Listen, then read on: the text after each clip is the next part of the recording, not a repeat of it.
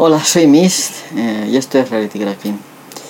En esta ocasión vamos a hablar de cómo proteger tu sistema con UFW. Y este va a ser un podcast un poco denso. Bueno, por lo menos eso creo, no sé si me saldrá así. Vamos a empezar ya con la intro, que si no me enrollo, ya sabéis. Hasta ahora.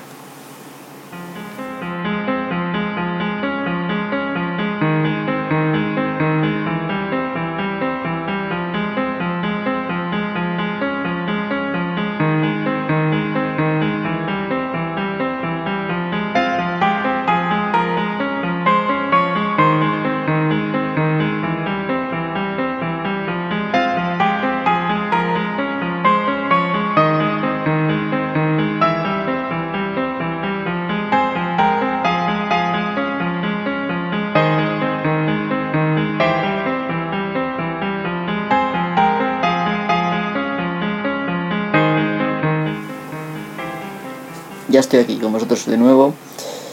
Bien, antes de empezar, me gustaría decir que puesto que vamos a proteger el sistema, exactamente qué entiende la gente cómo proteger el sistema. Bueno, básicamente la gente se refiere a proteger el sistema de accesos remotos vía eh, internet u otras redes. ¿Vale? Entonces, para empezar, si estamos en internet, en un, en un escenario en el cual estamos en nuestra casa y tenemos un router con ADSL o con fibra, es decir, no un modem como antiguamente, sino un router el router ya de por sí va a impedir que alguien entre a tu ordenador. Pero ¿cuál es el problema? Pues que como ya he dicho en otros podcasts, en otros audios de este podcast, resulta de que sabemos que hay vulnerabilidades que han estado explotando eh, pues los chinos, los americanos, los ingleses, para meterse en los routers. Y que básicamente todos los routers fabricados en América, por ejemplo, pues han obligado a meter algún tipo de vulnerabilidad para luego poderse explotar por los servicios de inteligencia distintos y tal, ¿no? Y esto también se debe cabe esperar con routers chinos. En definitiva que eso no es suficiente para protegerse, evidentemente. Entonces estamos hablando de ataques de gente que ha visto, sabe, sabe que ha estado investigando, sabe qué router tienes, ha utilizado una vulnerabilidad que tiene tu router para meterse en tu red local y a partir de ahí la protección está, digamos, para que no entre en tu equipo. Esto se hace con un firewall. El firewall o cortafuegos se puede poner o bien entre el router y el ordenador o bien dentro del propio ordenador como un software que se interpone entre lo que es la red y el software, el resto del software de tu equipo. Esto es lo que vamos a hacer nosotros aquí. Y para esto es para lo que vale UFW, ¿vale? Pero evidentemente, ¿cuál es el problema de, todo esto, de, de asegurar, proteger nuestro equipo? Pues que este tipo de conocimientos no vienen solos y depende de tener conocimientos de TCP, IP, y un poco cómo funciona Internet y las redes. Entonces, bueno, yo siempre me he opuesto un poco a mm, dar una idea de cómo usar un software sin, digamos, sin tener un terreno firme. Pero claro, es complicado que en un podcast que, aparte de dar de vez en cuando algunos conocimientos útiles, básicamente tiene que entretener, porque si no la gente se aburre, evidentemente, porque para aprender seguramente unos u otros sitios, aunque siempre se puede aprender. Pero desde luego no se pueden dar lecciones magistrales en un podcast muy asiduamente porque la gente se cansa. Entonces, no puedo hacer una serie donde explique lo necesario de IP, de TCP, de los distintos protocolos, de las distintas cosas y modos, en fin, lo que sería una buena base para entender el tema de qué es un firewall, cómo funciona y ese tipo de cosas. De todas formas, como esto no lo podemos hacer muy fácilmente, de todas maneras, saber un poco es mejor que no saber nada. Por lo que he cedido a las peticiones. Al fin y al cabo fui yo el que pidió consejo sobre qué temas tratar de GNU Linux en el grupo de Telegram del podcast. Y esto fue uno de los primeros temas que surgieron. Así que chicos, aquí va. Gracias por vuestras sugerencias y tal, ¿no? Bien, ¿por dónde empezamos aquí? Para empezar, una vez que, que alguien se ha colado en nuestra red local, para poderse colar en tu PC, se va a utilizar también vulnerabilidades conocidas del software que tú mismo tengas en tu PC. Y una de las formas más básicas requiere que esté abierto un puerto en este PC, ¿vale? Que esté abierto un puerto y que ese puerto, evidentemente, para que lo entendáis de una forma rápida, un puerto simplemente es una forma de asociar un programa eh, con otro, digamos, en Internet. Por ejemplo, un servidor web eh, tiene abierto el puerto 80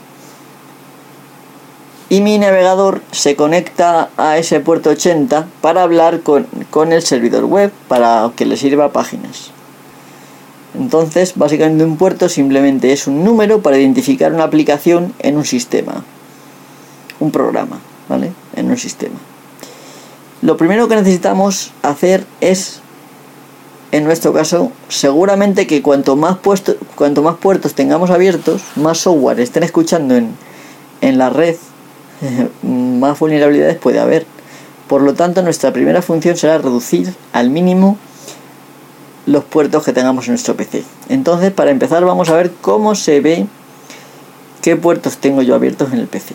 Bien, antes de empezar, prácticamente todos los comandos que voy a hablar aquí, no todos, pero la mayoría sí, requieren usar sudo, por lo que vamos a utilizar el modo interactivo de sudo, es decir, sudo espacio menos i para poder ya tener el distintivo de, del usuario administrador en el prompt y poder meter comandos directamente sin tener que escribir sudo delante de cada comando, ¿vale?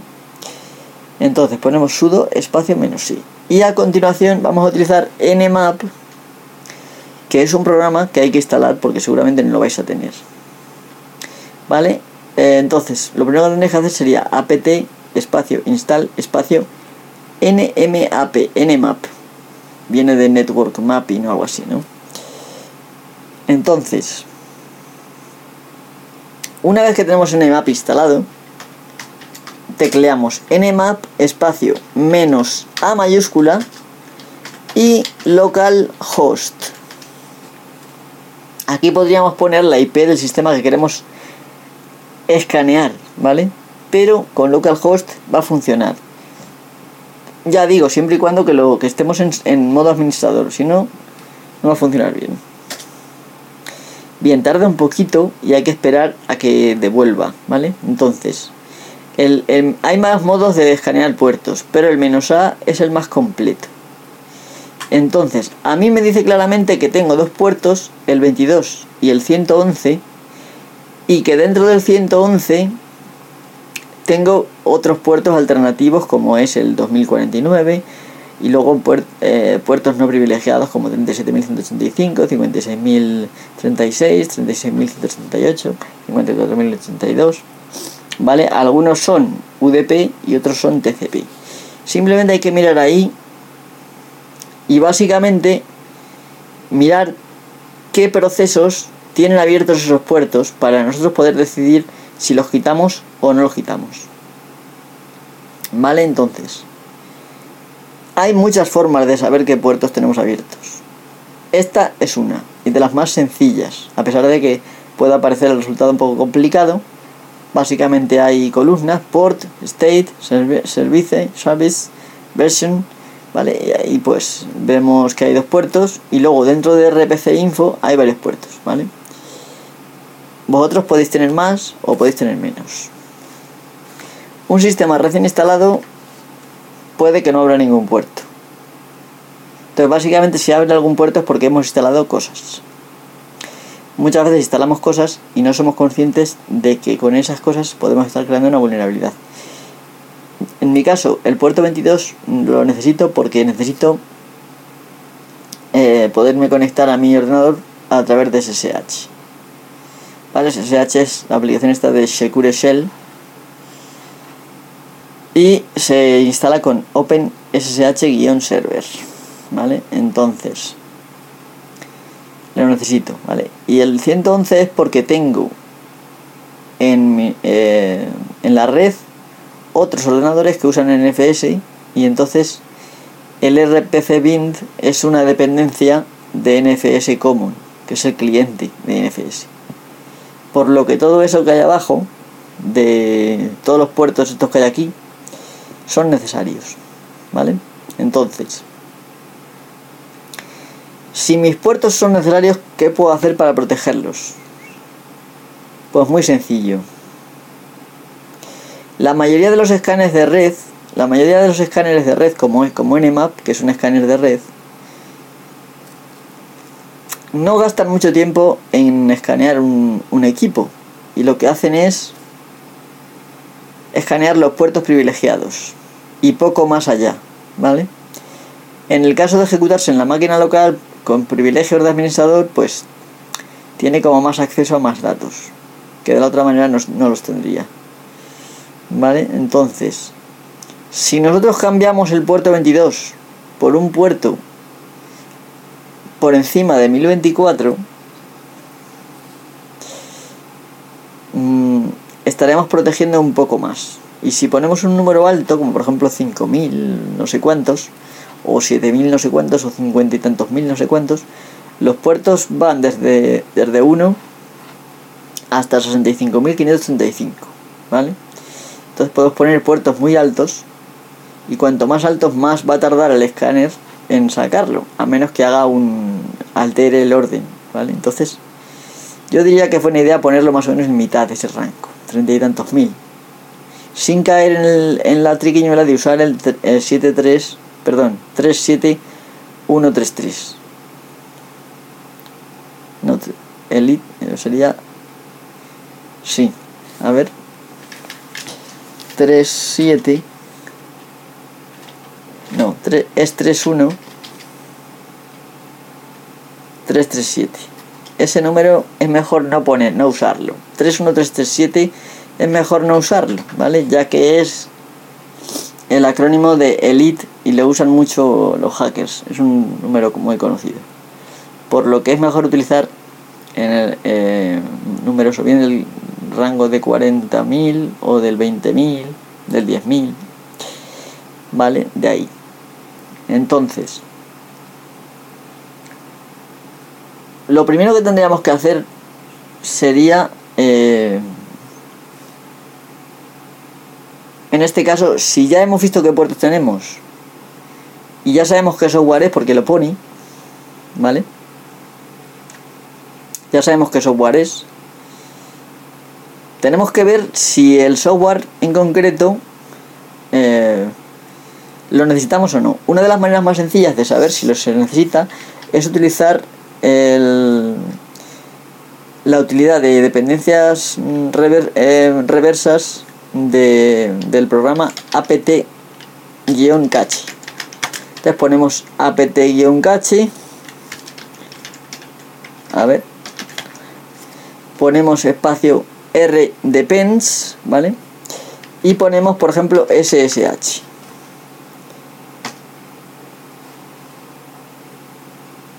Y veremos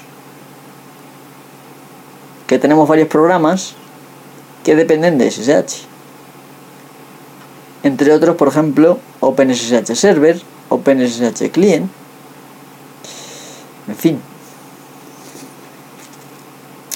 Vale, yo en mi caso no lo quiero, todo esto no lo quiero quitar, por lo que entonces el SSH me lo quedo. Vamos a ver qué pasa con RPC bin, que es el otro. Estos nombres SSH RPC salen en el listado, ¿vale? En la columna Service. Si buscamos RPC que es el principal, veremos que nos aparece NFS-common entre otros puertos. Y yo necesito tener el cliente de NFS que se llama NFS Common, por lo que tampoco lo puedo quitar. Por lo tanto, estos dos servicios que tengo yo aquí, estos dos puertos, no los puedo cerrar, ¿vale? Ahora bien, hay otras alternativas para saber, eh, una vez que sabemos los puertos abiertos, aunque, aunque en realidad el nmap-a da ya toda la información, puede ser que el nombre que hay ahí no sea en concreto el nombre del paquete. Entonces, para eso podemos utilizar el, la orden dpkg menos s mayúscula, bueno, dpkg espacio menos s mayúscula y ponemos ssh.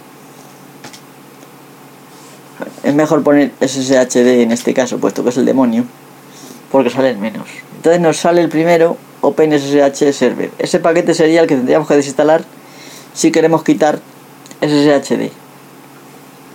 Pero ¿cómo sé yo que, que SSH es el SSHD? A ver. Hay varias maneras de hacerlo.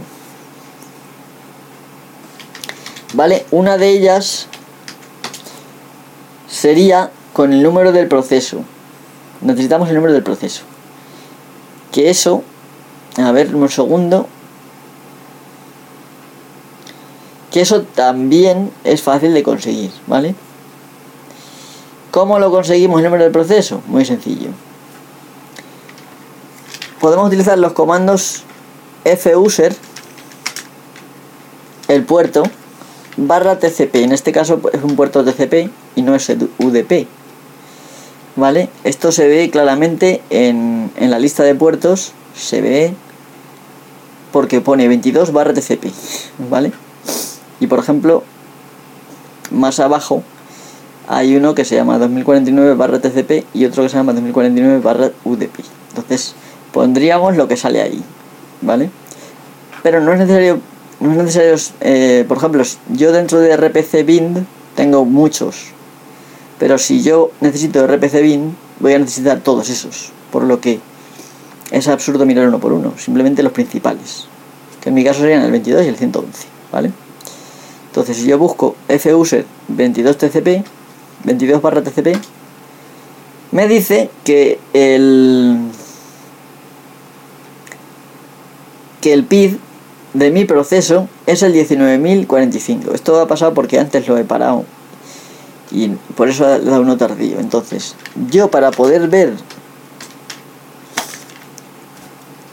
en qué binario está ese, qué binario corresponde a ese proceso, para saber qué programa es, siempre dentro del sudo interactivo, del sudo menos i que hemos hecho antes, o si no, con sudo delante. Todos los comandos que estoy diciendo, casi todos son con sudo delante. Se pondría ls espacio menos l espacio barra proc barra el numerito, en mi caso 19045, 19045 barra exe, exe, ¿vale? Con esto automáticamente nos dice que ese, ese archivo es un enlace simbólico a barra usr barra sbin barra sshd vale y yo eh, de esta manera ya puedo utilizar por ejemplo el, la orden dpkg espacio menos s mayúscula espacio sshd y automáticamente me dice que está en el paquete OpenSSH ¿Vale? Entonces, una vez que sabemos qué paquete es, porque hay veces que un paquete tiene varias utilidades, ¿vale? Esto es una cosa muy importante. Un paquete puede contener varios comandos. Una vez que sabemos qué paquete es, si no lo queremos, o no lo estamos usando, podemos desinstalarlo. Pero antes de desinstalar algo, yo recomiendo que miremos primero en internet. Entonces, nos iríamos a internet y pondríamos what is o qué es open ssh-servers esto con cada paquete que tengáis que, eh, que, tengáis pensado si es posible borrar o no. Entonces ahí dirá lo que es.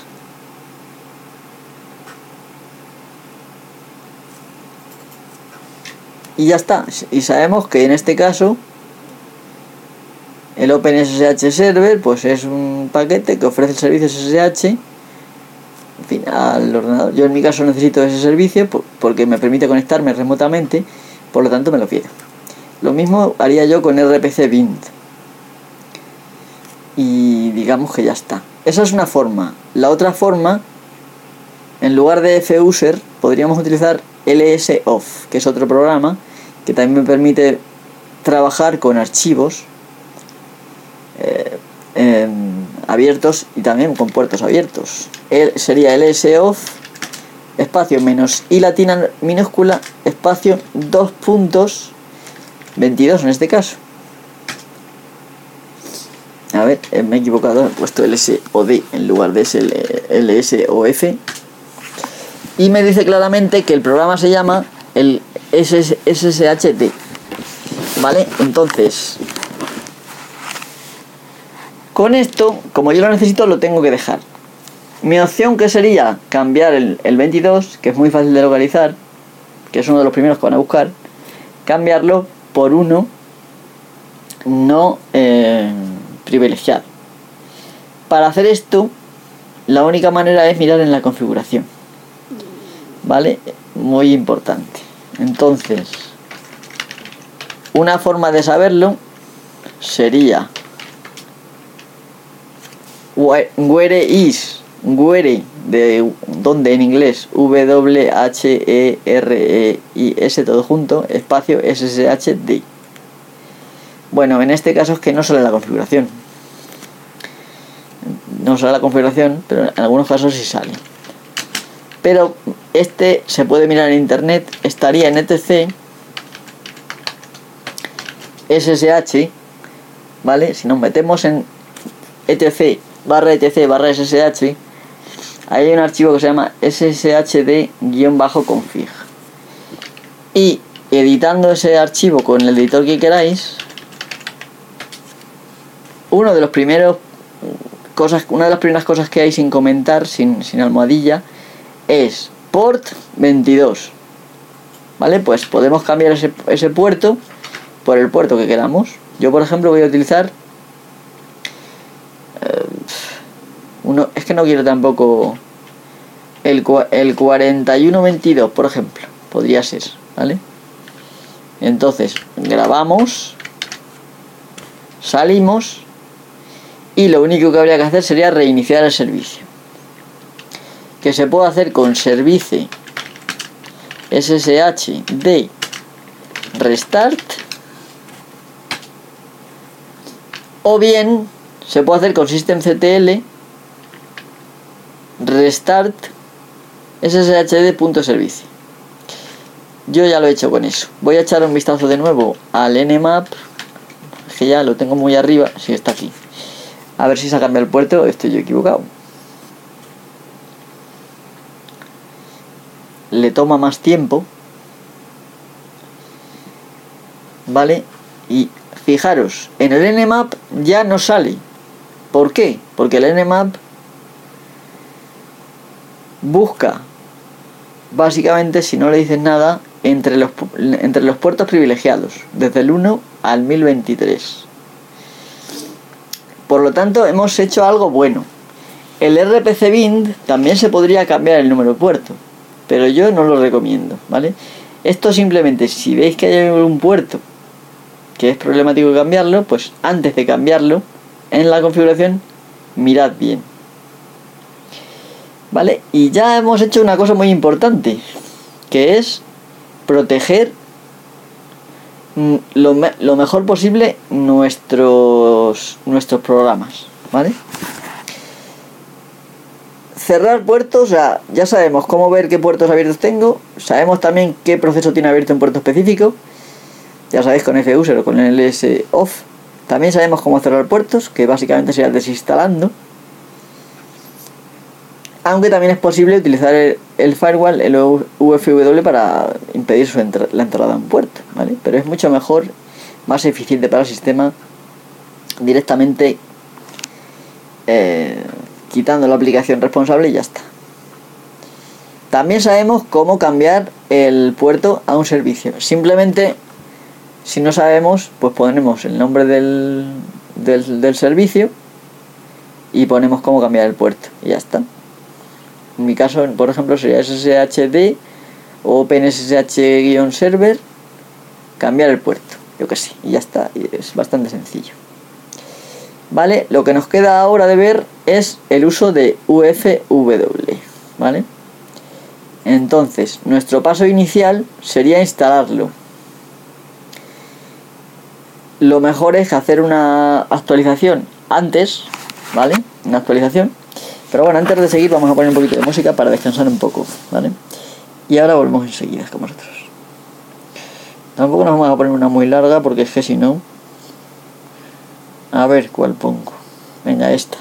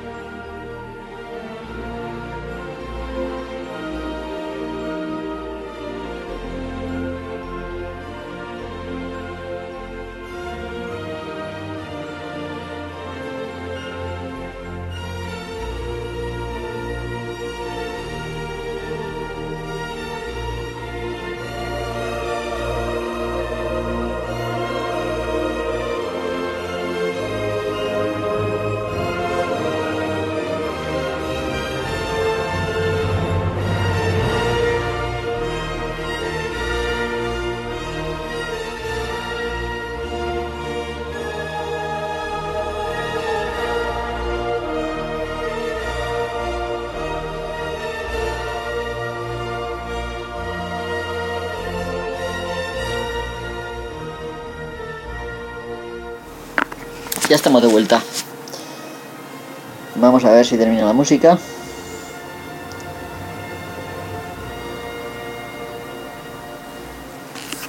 Estupendo. Nos hemos calmado un poquitín y hemos recapacitado para empezar con fuerza de nuevo. Bien. Lo primero y principal, ya digo, es explicar qué es concretamente qué es FW, UFW, ¿vale? Em, UFW son las siglas de Uncomplicated Firewall, es decir, cortafuegos que no es complicado, básicamente. En, español no hay una palabra equivalente a uncomplicated, así que esta es el, lo más cercano, ¿vale? Entonces la cuestión es que lo bueno de UFW es que, aunque efectivamente no es complicado, por debajo tiene un paquete legendario como es IPTables. IPTables es verdaderamente el firewall aquí.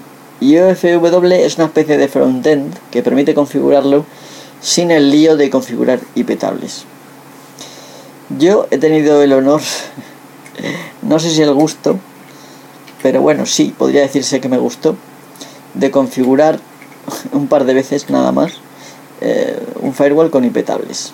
La mayoría de, de los clientes que yo tengo o que yo he tenido hasta ahora, la mayoría, por no decir, me acaba de picar un mosquito en el pie y no veáis cómo duele. No hace gracias mosquitos. Pero vamos.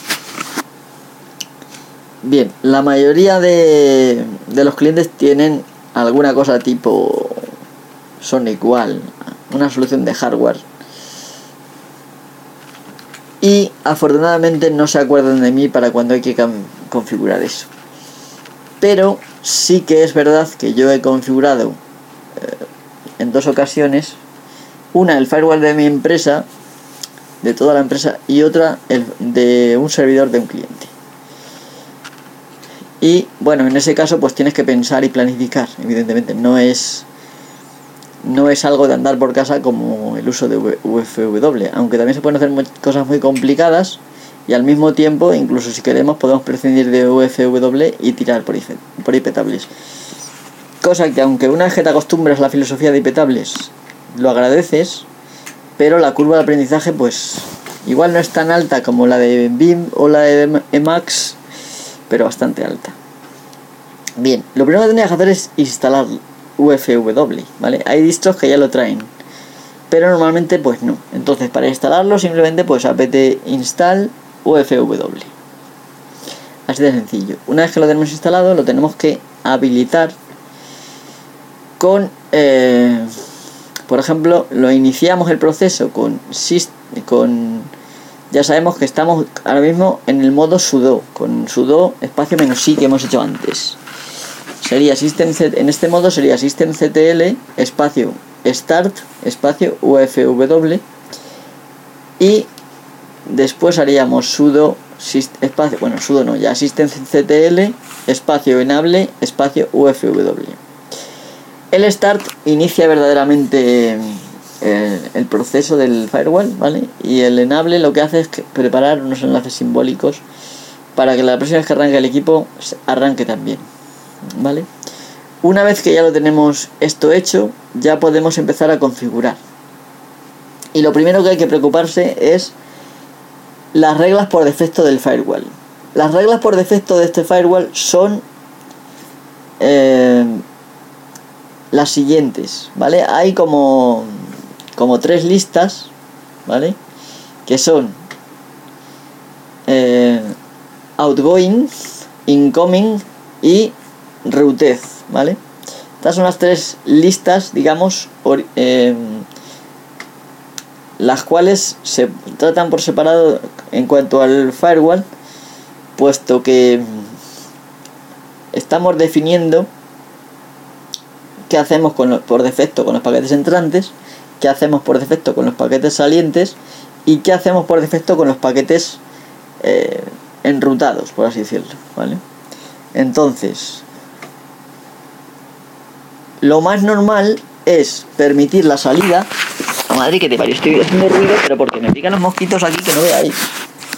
Y cada vez que toco el iPad es que hace ruido. Entonces, lo más normal es eh, denegar todo lo que entre por defecto, bueno, en realidad se puede establecer de la forma que tú quieras. O bien aceptas todo y luego con reglas bloqueas lo que no te interesa, o bien deniegas todo y con reglas aceptas lo que te interesa. ¿Vale? Creo que lo más interesante y lo que menos trabajo da es en la entrada denegar todo mientras que en la salida nos interesa que permitir todo. Y el enrutado, no tocarlo, dejarlo como está, que por defecto es en permitir todo. ¿Vale? Nosotros aquí en este, en este pequeño tutorial no vamos a tocar la parte de enrutado. ¿Vale? Eh, entonces, para hacer esto sería, por ejemplo, para permitir todo eh, tráfico saliente sería ufw, ya sabéis, estos comandos van con sudo, pero como ya tenemos el sudo menos espacio menos i hecho hace un rato, pues todavía estamos en el modo sudo. Eso se sabe porque en el prompt, es decir, en la línea de comandos, aparece una almohadilla en lugar de una S de dólar, ¿vale? Entonces sería ufw default, espacio default, espacio allow con dos, con dos L's y termina en W, espacio outgoing, ¿vale? Outgoing en inglés saliente, ¿vale? Out de fuera, out, ¿vale? Going, todo junto. Lo siguiente sería denegar la entrada y eso se hace con sudo ufw, o sea, bueno, sudo ya no hace falta, ufw espacio default espacio deny es decir, D E N Y espacio incoming. El, el, incoming es la primera con N y la segunda con M, es decir, I N C O M I N G. Ya tenemos el comportamiento por defecto de, del root, del firewall, ¿vale? Lo que tenemos que hacer ahora es añadir las reglas que queramos. ¿Vale? Entonces, ahora viene el camión de la basura. Voy a parar un momento esto porque si no es imposible. Madre mía. Bueno, he cerrado la ventana, eh, a pesar del calor que hace y a pesar de los cascos y todo. Espero que no se oiga mucho ruido del camión de la basura. Bueno, estábamos con el tema de las reglas. Vamos a empezar por las reglas básicas, que son... Mmm, básicamente son allow, es decir, A-L-L-O-W, que sería permitir,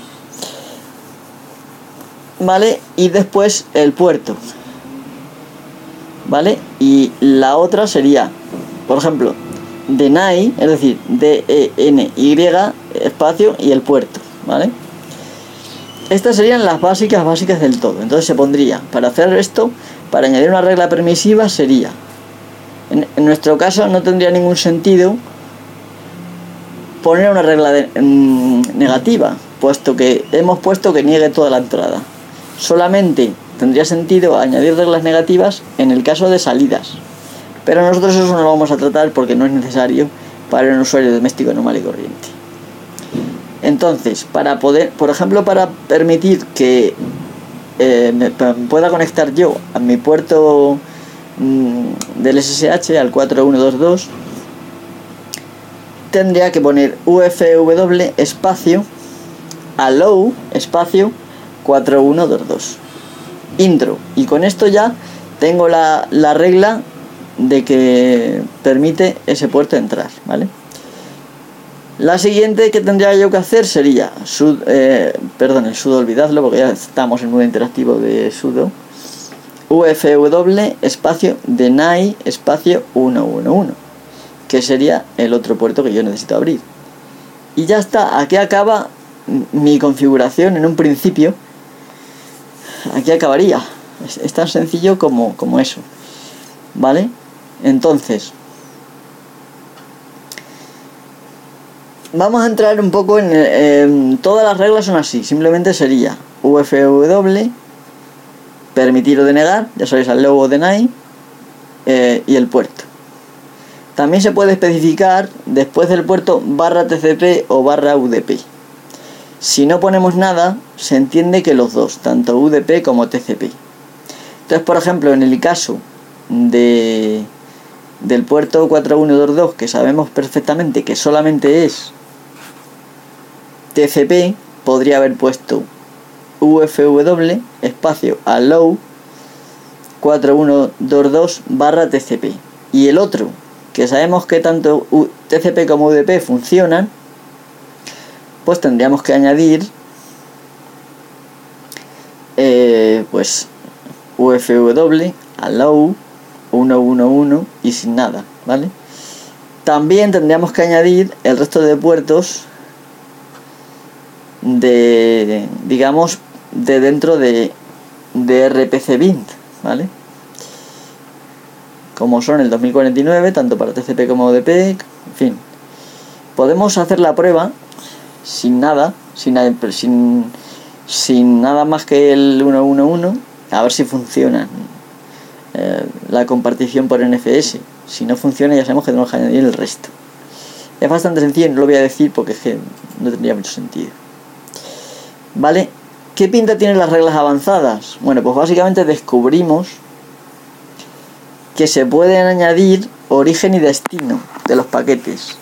Un firewall lo que hace es que cada paquete que le llega, o sea, las, ay, cuidado, las, las comunicaciones se dividen en paquetes de un número de bytes dado, ¿vale? No voy a entrar en muchos términos técnicos porque ya me decís siempre, bueno, no me decís, alguien me dice que entro en muchos términos técnicos. El UMT, ya sabéis que, bueno, ya lo he dicho. Ah, por así decirlo, eh, siempre que haya una conexión, ya sea de sesión con TCP o ya sea directamente de datagrama con UDP, todo toda la comunicación se, se divide en paquetes que van del cliente al servidor y del servidor al cliente, ¿vale? Se dividen en paquetes. Estos paquetes, uno por uno, el software de firewall los analiza y decide qué hacer con ellos, si los deja entrar o no. Entonces las reglas están para ayudarle al, al firewall a decidir. Si nosotros hemos dicho que todo lo que entre se rechace y no hay más reglas, pues no va a entrar nada. Lo cual pues puede suponer un problema, ¿vale? pero afortunadamente UFW facilita mucho las cosas. No hay que hacer reglas eh, raras, ¿vale?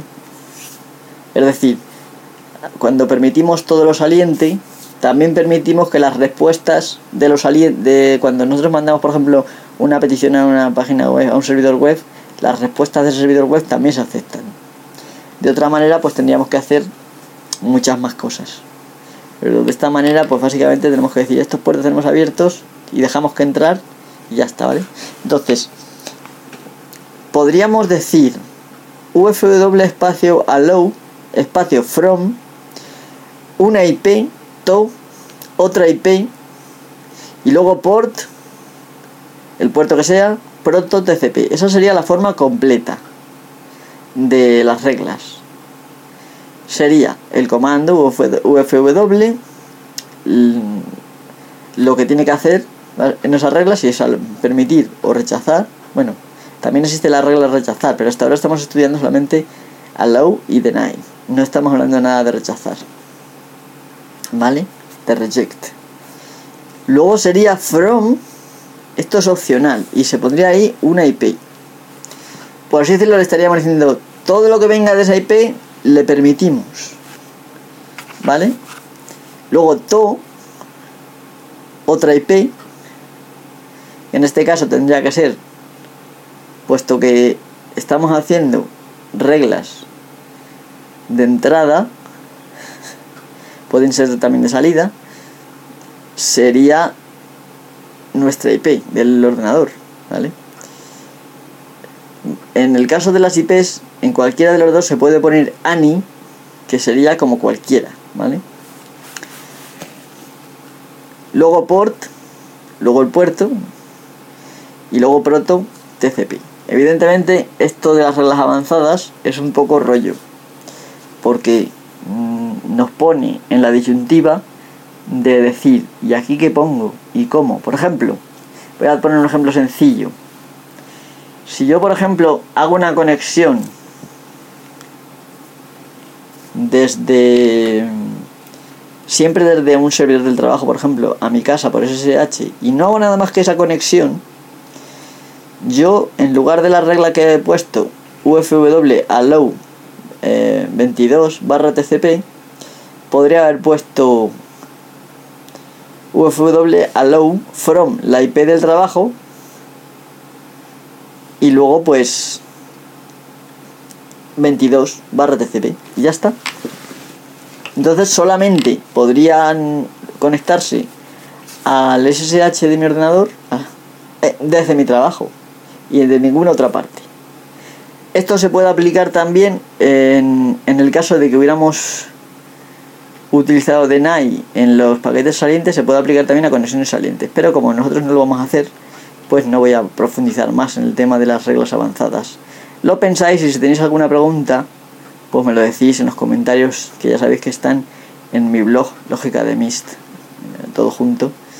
Mist se escribe m h y s t .blogspot.com es de blogger, ¿vale? Bien, vamos a ver cómo eliminar reglas. Bien, pues para eliminar reglas básicamente se pone ufw espacio delete espacio y la regla que habéis, que habéis puesto arriba. ¿Vale? Eh, la regla, pues si habéis puesto, por ejemplo, allow 22 eh, barra tcp, pues habría que poner allow 22 barra tcp. También hay una manera de hacer las cosas que es mm, obligando a que liste las reglas, ahora vamos a ver después el comando status, podemos obligar a que liste las reglas con un número delante. ¿Vale? Eso se hace, creo recordar, con ufw status numbered, creo que es. Sí, efectivamente. Entonces podríamos poner ufw, nos sale por ejemplo una, yo ahora mismo tengo cuatro reglas. ¿Por qué cuatro? Porque tengo para TCP y para TCP V6 de, de dos que, entonces, yo podría decirle, bórrame la 1. Entonces sería ufw delete 1. Y esto me borraría la, regla número 1.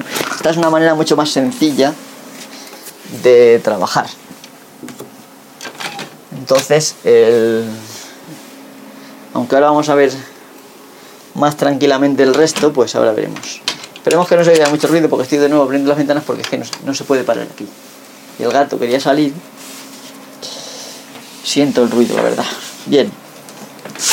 Voy a añadir otra otra cosa más que puede ser interesante. ¿Vale? Em, una de las cosas que se pueden hacer es limitar.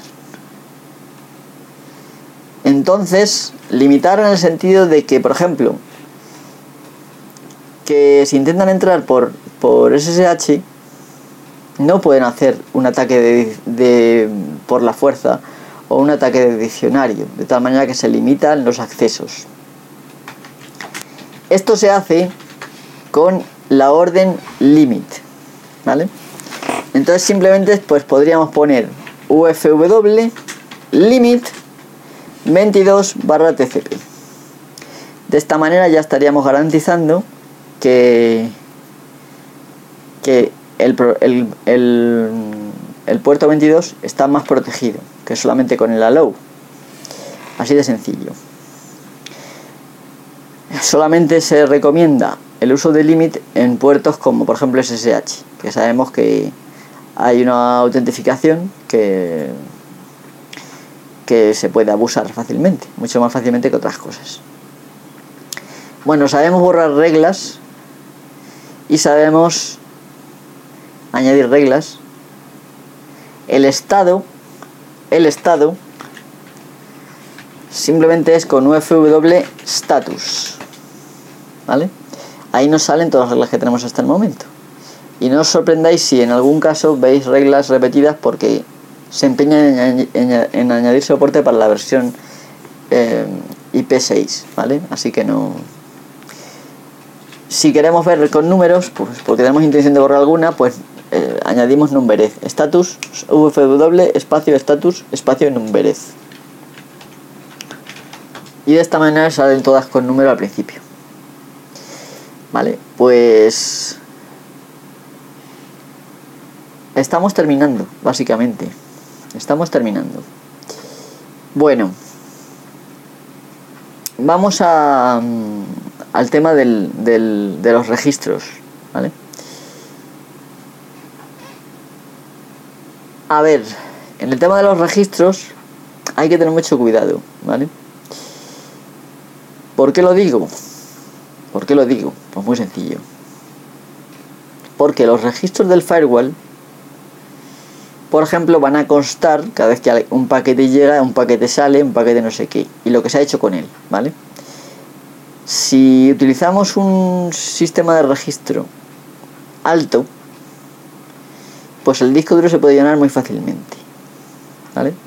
Entonces, para, para habilitar el registro, lo más fácil y lo más conveniente sería poner ufw espacio login con dos Gs login, ¿vale? Ya sabéis que cuando una palabra termina en consonante, si le quieres añadir el ing, hay que doblar la consonante, ¿vale? Pues login con dos Gs, on, ¿vale?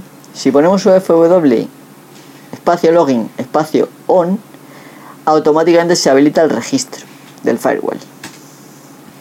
¿Vale? Se habilita en el modo más bajo, el que menos cosas registra. Y ese es el mejor. Existe también un modo medium y un medio alto, pero es muy recomendable pasar totalmente de eso y, y hacer, queredme, hacerlo en bajo. Bien, pues nada, en algún momento queremos deshabilitar el firewall porque estamos añadiendo reglas y hemos bloqueado cosas, pues podríamos hacer simplemente un UFW disable Y esto deshabilita el, el cortafuegos, ¿vale? Y si ponemos de nuevo UFW enable, lo habilita, ¿vale? Otra cosa que se puede hacer también, ya sabéis, con menos menos help, automáticamente recargáis todo. Es borrar todas las reglas. Eso se hace con UFW espacio reset. ¿Vale? Nos pregunta que si sí o si no, le decimos que sí, se acabó.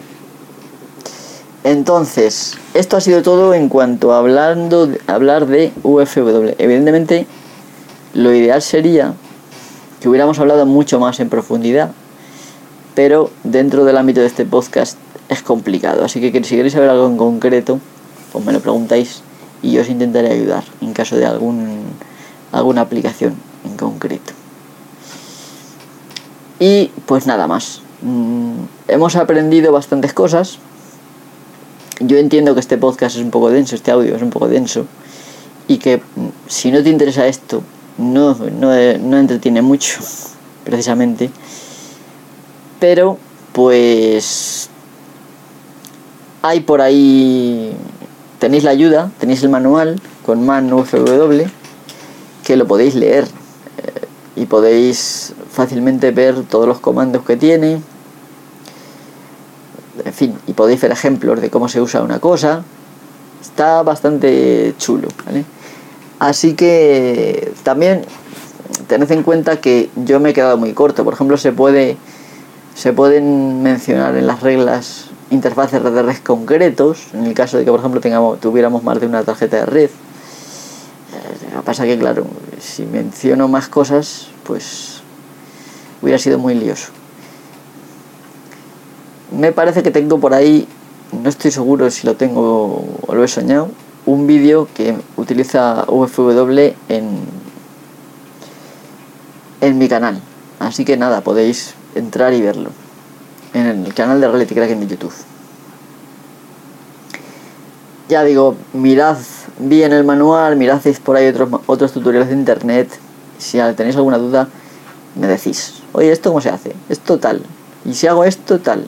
Vale. Y yo intentaré aclararlo con todo el cariño del mundo. Ya sabéis, para hacerlo tenéis que buscar el episodio 120 en el post, perdón, en el blog eh, lógica de mist arroba gmail, perdón, punto blogspot.com. Ya estamos liando. Y nada, aquí lo dejamos. Vamos a cerrar el podcast con un poquito de música para no perder la costumbre, más que nada. Y ese poquito de música va a ser, pues no lo sé. Me podíais pedir alguna pieza y así cambiábamos, porque seguramente, venga, este va a ser. Nada, ya de aquí me despido de vosotros. Muchísimas gracias por, el por escuchar el podcast. Estoy bueno yo con los calores, me están haciendo efecto entre los calores y los mosquitos. Muchísimas gracias por, por, por escuchar el podcast. Ya sabéis que con estas cosas de GNU Linux podemos estar entretenidos mucho tiempo Lo que pasa es que a mí, por ejemplo, me gustan más los episodios en los que yo suelto un rollo.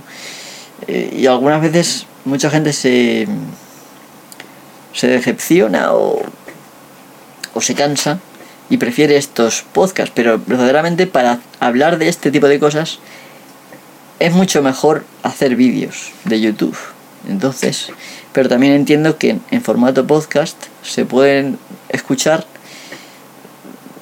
de una forma que estando haciendo otra cosa puedes hacerlo. Aunque no sé si este podcast de hoy es muy bueno para ese caso, pero se puede hacer, puesto que solamente es audio y se puede estar no prestando toda, toda la atención a ello. Y en algún momento si te interesa puedes darle para atrás y volver a escuchar algo.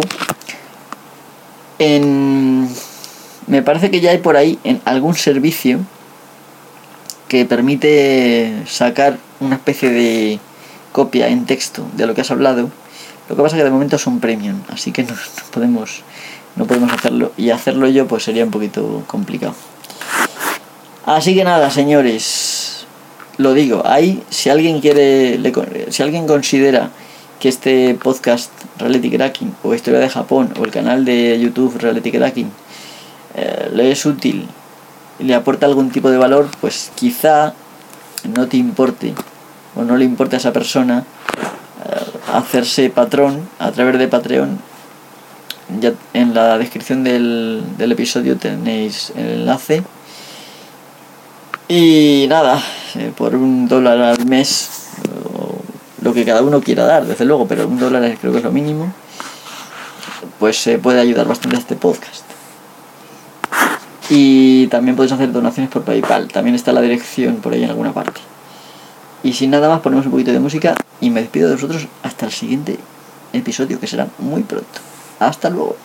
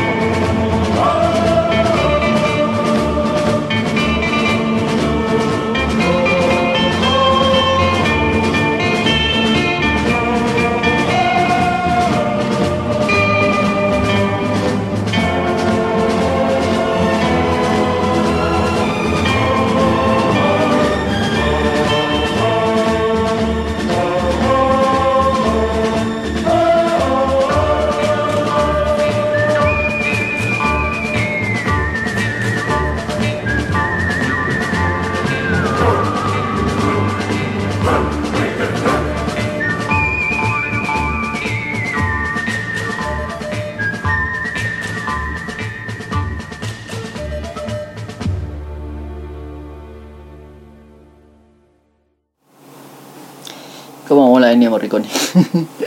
en fin, tengo que sacar más canciones de él. ¿Os habéis quedado con ganas de podcast? ¿Te has quedado con ganas de podcast? Bueno. puedes también escuchar ya voy a decir un poquitín nada más voy puedes también irte al, al feed nuevo ya sabéis el de archive.org que hay dos por cierto porque está el de bueno lo podéis encontrar en, en, mi página web eh, lógica de mist perdón punto blogspot.com lógica de mist.blogspot.com en la página Reality Cracking están ahí los enlaces. Y hay dos, dos feeds, uno para MP3 y otro para los valientes que les guste OGG de Borbis. Eh, el, más, el más compatible con todas las aplicaciones, con iTunes y todo esto, va a ser el de MP3, evidentemente.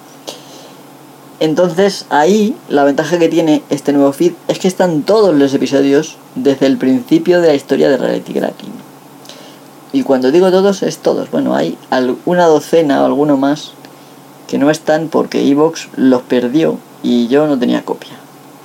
Pero he recuperado muchísimos que antes en Evox no estaban. Y ahora están. Así que es una buena oportunidad si eres nuevo en el podcast o bien eres de los nostálgicos. Porque la verdad es que para escuchar algunos de los primeros hay que tener un poquito de paciencia. Y con esto no quiero decir que haya avanzado mucho ni que sea mucho mejor ahora. Todo lo contrario. No sé si habrá empeorado. Pero algo de rodaje acaba teniendo uno, evidentemente. Aunque siga siendo un enfermo con muy, muy, muy mala adicción y, en fin, hay gente que dice que no socializo mucho, pero en realidad esto solamente es una teoría. La verdad es que sí socializo y me gusta bastante hablar. Lo que pasa es que a veces cuando tengo que estar pensando y tengo que estar hablando, pues a lo mejor me bloqueo un poco y por eso tarda más. Entonces pasa lo siguiente, que a veces empiezo a hablar muy seguido, cuando tengo la idea o se me para, digamos, el afluente de la cabeza, pues paro y cuando de repente me viene, pues para compensarla como que voy muy deprisa, entonces voy como a trompicones. Esto es una cosa que me pasa, que intento arreglar, pero que evidentemente hay gente que nace con un don para la dialéctica y evidentemente no, no nací con ese don. Tengo otros dones y otros defectos. Pero así es la vida. Así que nada, no hay más, pero en el siguiente en el siguiente episodio más. Y hablaremos de muchísimas cosas que hay que hay pendientes eh, de, casi todo va a ser relacionado con Debian, porque me parece que es la rama más, más utilizada, aunque mucha gente desprecie Ubuntu, realmente para el escritorio Ubuntu o derivadas son bastante buenas. Aunque hay gente que es más purista, le gusta Debian, o le gusta Arc, o le gusta Manjaro. En fin, cada uno que utilice lo que quiera. Y sin nada más que decir, venga, un abrazo. Gracias por llegar hasta aquí, que es bastante duro en este episodio. Y nos vemos en el siguiente, ya de verdad me despido. Hasta el siguiente episodio. Hasta luego.